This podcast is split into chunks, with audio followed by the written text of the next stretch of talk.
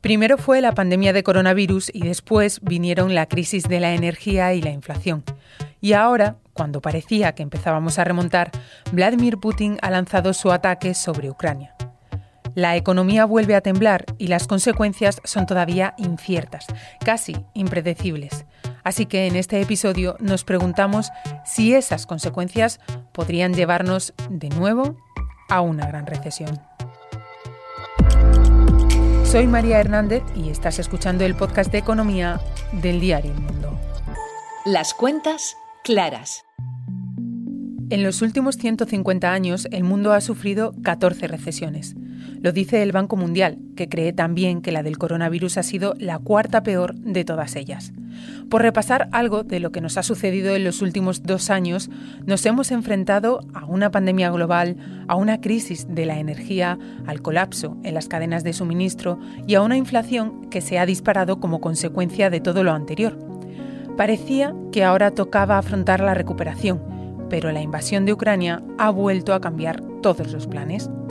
Esta semana le he pedido a Víctor Álvaro González, director de estrategia y socio fundador de la firma de asesoramiento independiente Next Step Finance, que me ayude a analizar si el ataque de Rusia podría llevarnos a una gran crisis en la economía mundial.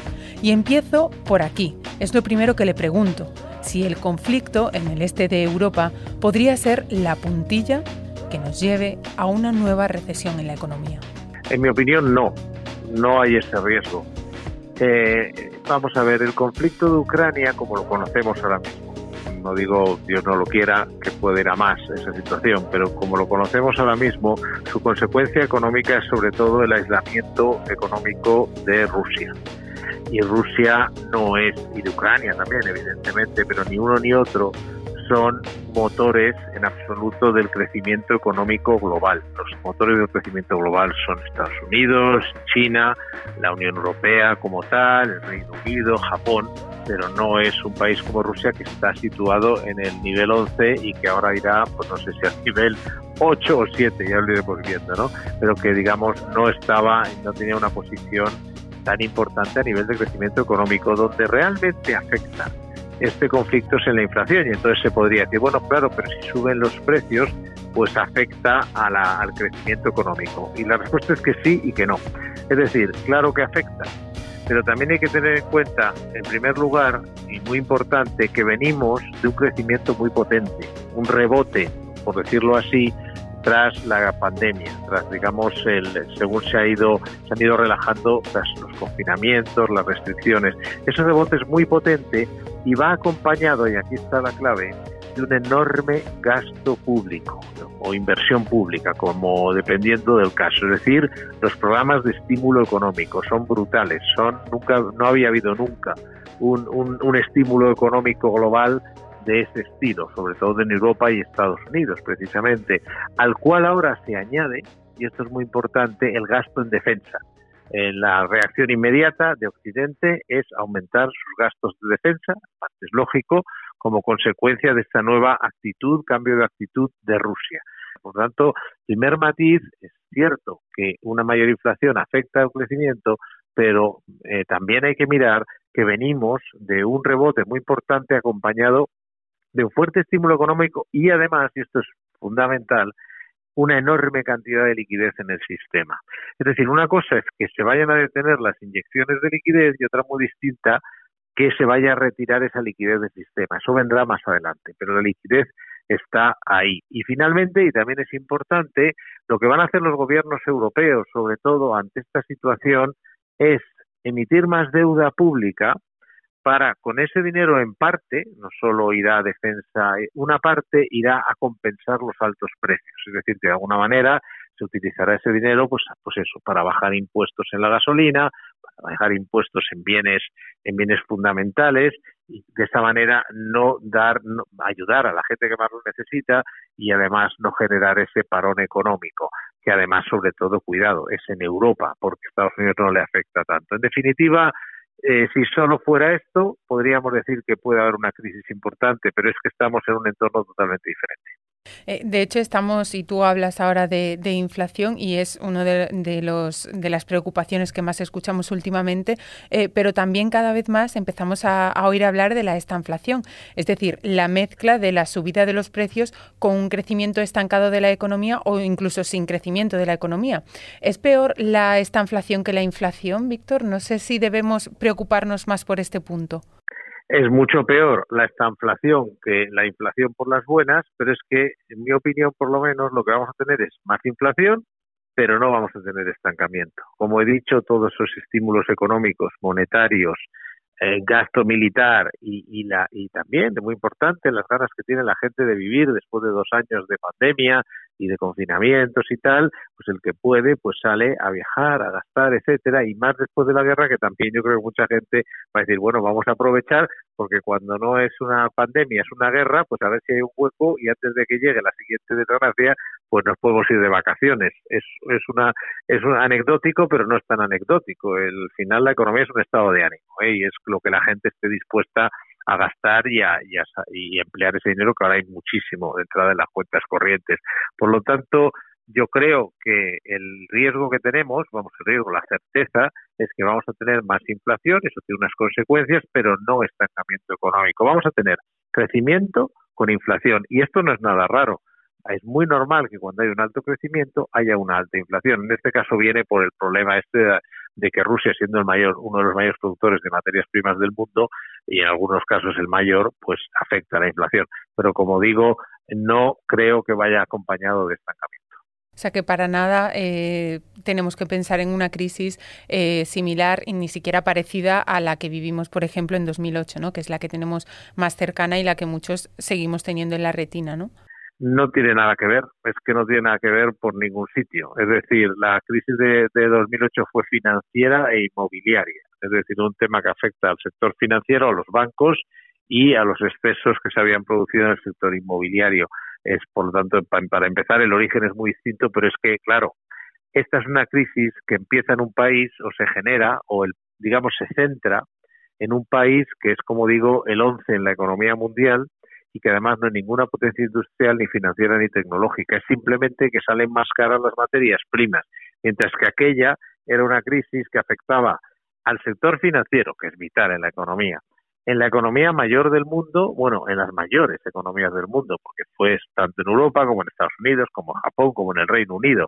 O sea que es que es un, estamos hablando de un aquello, si aquello fue un terremoto de, de nivel 8 en la escala Richter, aquí estamos hablando de un nuevo nivel 3 o 4 y siendo bastante generoso. Y que tampoco va a afectar igual en todas las partes ni a todos los países, ¿no? No sé si, o sí, no lo sé, no sé si es igual en Estados Unidos que en Europa o si dentro de, de Europa hay algunos países que pueden resultar más perjudicados que otros. Evidentemente hay algunos más perjudicados. Esto la factura la paga Europa. Por eso también los europeos hay que entender la, la actitud de los políticos europeos, un poquito más prudente, porque claro, es que quien paga esta factura es Europa. Estados Unidos, para empezar, es un país que si quiere es eh, totalmente eh, autosuficiente energéticamente, porque esto es una el mayor problema que hay detrás de esto, el mayor con diferencia y sobre todo para Europa, es que eh, Europa se ha hecho rehén del gas ruso, lo sufrirá mucho más Europa que Estados Unidos, pero en cambio habrá zonas del mundo que se vean beneficiadas, por ejemplo Latinoamérica. Es decir, Rusia no es el único país que, que produce materias primas. Eh, hay otros países, tenemos minerales en Chile, tenemos eh, también eh, lo que es eh, agrícola, materia prima agrícola, tenemos lo tenemos en Brasil, lo tenemos en Argentina, en fin, hay otros países que se benefician pues de, que se de que el mayor productor de materias primas, digamos, queda aislado. Entiendo que ahora es bastante complicado hacer previsiones o pronósticos sobre cuándo o cómo va a terminar la crisis, ¿no? Sí, no pero es complicado porque claro estas cosas son son muy volátiles eh, pero hay que hacerlas es decir tú lo que no puedes decir no es que yo no tengo la bola de cristal sí pero hay que tener una estrategia hay que tener una opinión y sobre todo hay que establecer un cálculo de probabilidades es decir qué es lo más probable entonces yo nosotros en Nexte pensamos que lo más probable es que se llegue efectivamente, y no lo decimos de ahora, ¿eh? que parece que tiene más aspectos, sino ya de antes, que se llegue a algún tipo de negociación. Y, nos basamos en, hechos en hechos reales, es decir, ¿cuánto puede aguantar Putin eh, una, una guerra que le cuesta 20 mil millones de dólares al día, que se dice rápido, ¿eh? cuando a la vez está con unas sanciones que ahora no lo notan mucho, pero dentro de un mes en Rusia hay una hiperinflación, como si fuera Venezuela o Argentina, o mucho peor, ¿eh? peor que eso. No va a haber recambios de ningún producto occidental, ya sea un coche, un ordenador, una cocina, una lavadora, no va a haber ninguno.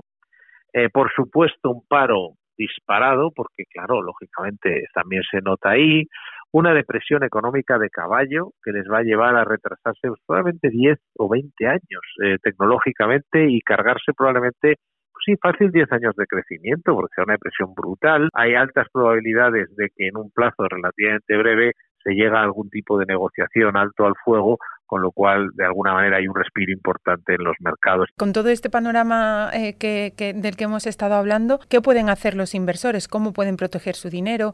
Eh, no sé si tiene sentido la estrategia que hemos visto otras veces de comprar en las caídas, por ejemplo. Bueno, lo primero, el inversor en general eh, no entrar en pánico. El pánico es el aliado de los compradores, no de los vendedores. Lo dijimos en su día y bueno, pues ya ves que el que vendió en pánico ya se ha equivocado y lo más probable, como digo, es que según se vaya llegando o acercando un acuerdo, el mercado vaya recuperando por lo menos algo. No todo, porque Europa queda tocada. Es decir, las sanciones las pagamos nosotros, es decir, las sufre Putin, pero también las vamos a sufrir nosotros económicamente. No van, como he dicho antes, no es que vayamos a tener una recesión, pero evidentemente hay un impacto económico para Europa, ¿eh? no para Estados Unidos importante. Entonces, lo primero, mantener la calma, nunca vender en pánico, salvo que lo justifique. Hombre, si hubiéramos ido, Dios no lo quiera, a una situación de enfrentamiento directo de la OTAN con Rusia, pues habría que vender a cualquier precio porque nadie sabe en qué va a acabar eso, pero no era el caso ni es. Entonces, no vender en pánico, de hecho, ya ha sido una primera medida acertada no hacerlo, esperar ahora hasta dónde se pueda recuperar los mercados, sobre todo los europeos, que son los más dañados por esta situación, y a partir de ahí tomar perspectiva. Es decir, ¿cómo va a ser el mundo dentro de tres o seis meses? ¿Seguirá la guerra? ¿No seguirá? ¿En qué condiciones? Y sobre todo lo que sabemos es que va a seguir las sanciones. Entonces las sanciones significan más inflación. Tenemos que tener unas inversiones que estén preparadas para un entorno de mayor inflación. Y eso no es complicado. no es en absoluto complicado.